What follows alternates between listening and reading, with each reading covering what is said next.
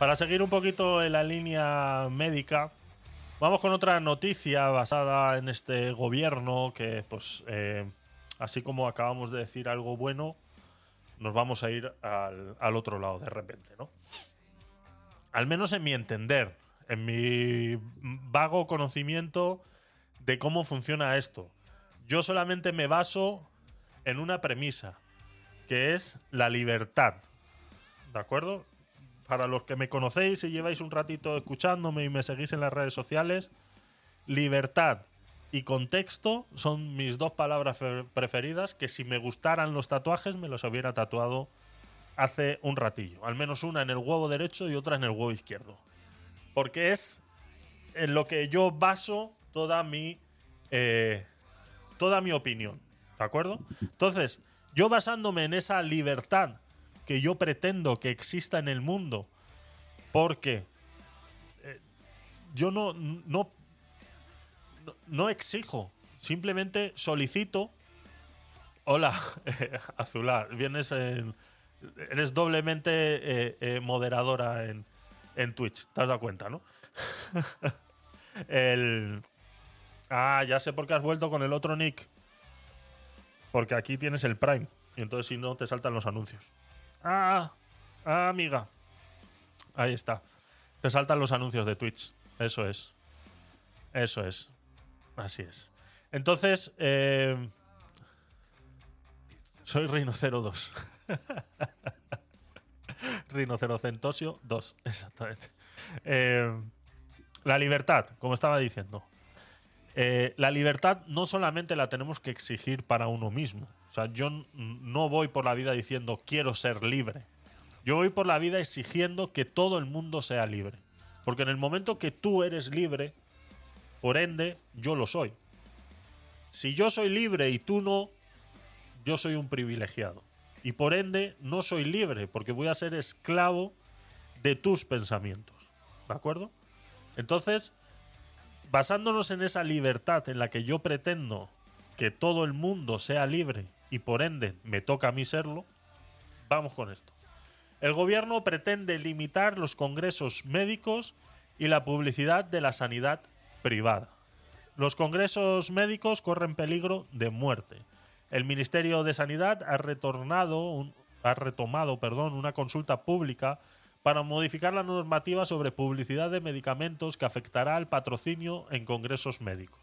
¿Vale? Los congresos médicos son estos congresos que dan los médicos que dan los médicos y que la gran mayoría de ellos están patrocinados por farmacéuticas y medicamentos y que eh, lo utilizan pues como el Mobile World Congress eh, está eh, yo qué sé eh, patrocinado por Microsoft yo qué sé o sea cosas o sea es comparar con qué lo podemos comparar un congreso médico no sé por qué no pueden estar patrocinados por medicamentos un congreso médico, no lo entiendo. O sea, me, me- me- hace cortocircuito el cerebro en ese momento cuando alguien eh, eh, eh, hace esta, esta declaración, ¿no?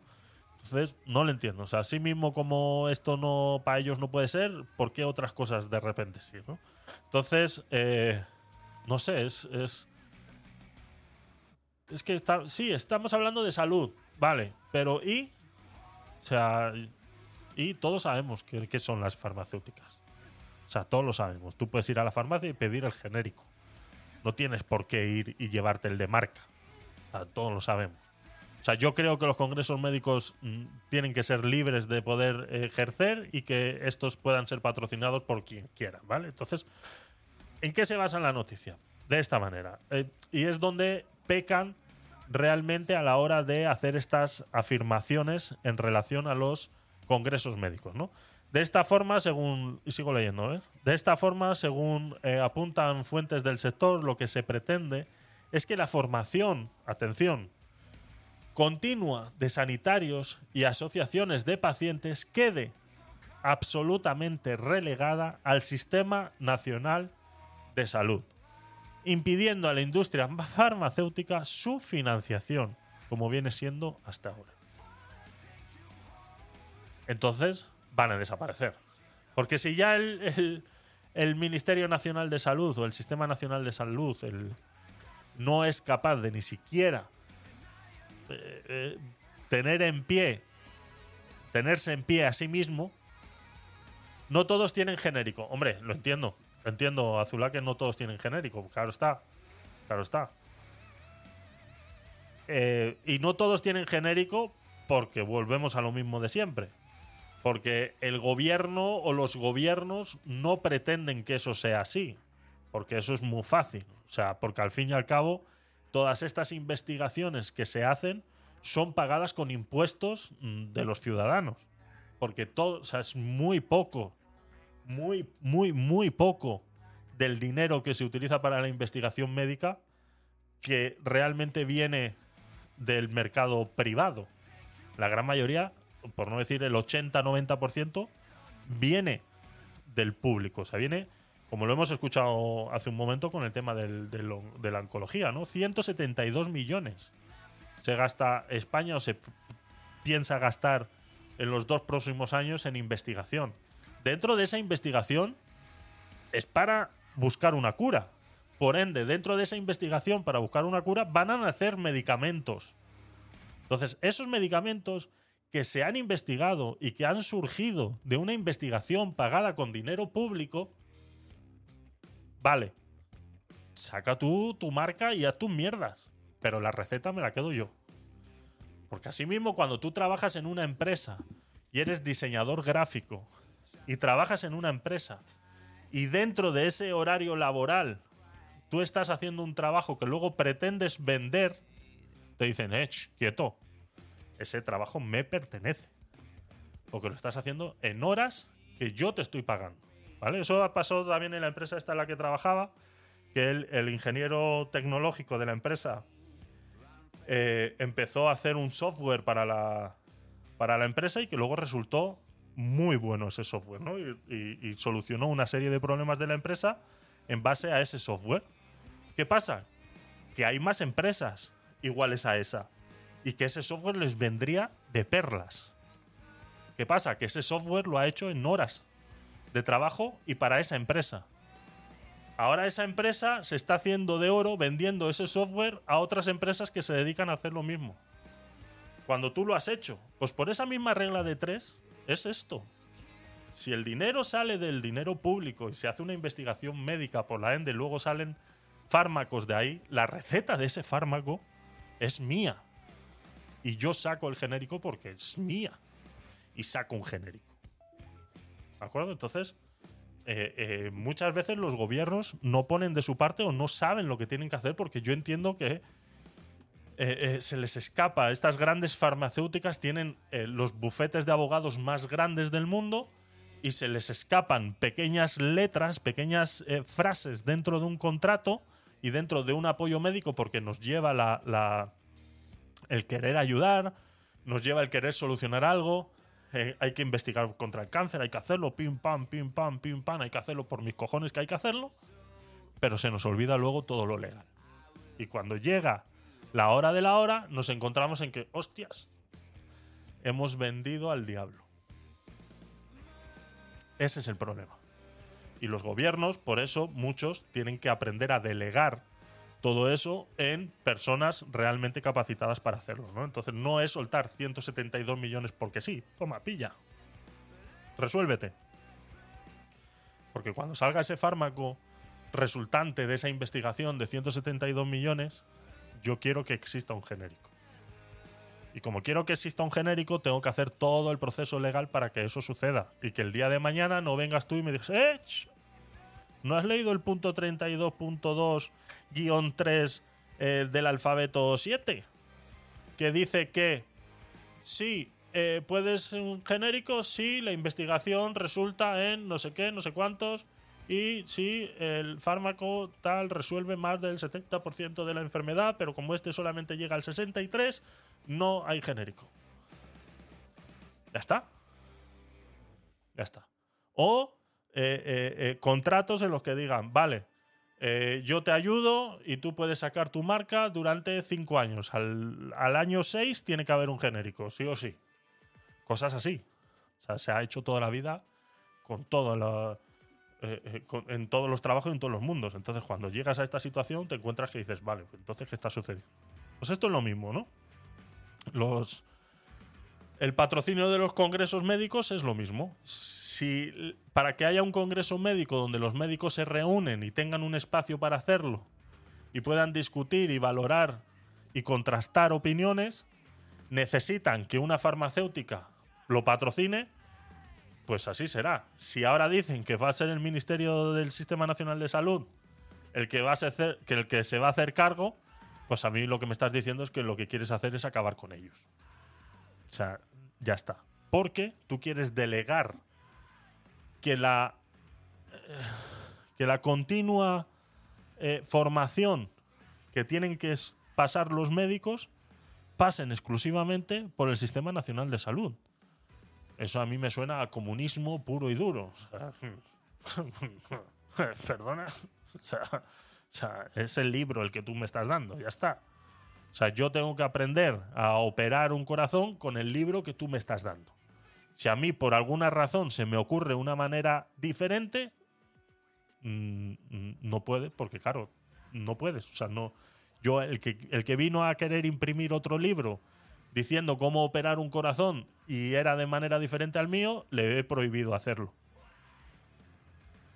¿Vale? Y eso es lo que están haciendo con los congresos médicos. Con la excusa de que son las farmacéuticas las que apoyan estos, estos eventos. ¿no? De esta misma manera, entiendo, y dice la noticia, que las visitas médicas pues, también estarán prohibidas, ya que este Real Decreto define la publicidad de, de medicamentos como toda forma de oferta informativa, de prospección o de indicación destinada a promover la prescripción, la dispensación, la venta o el consumo de medicamentos.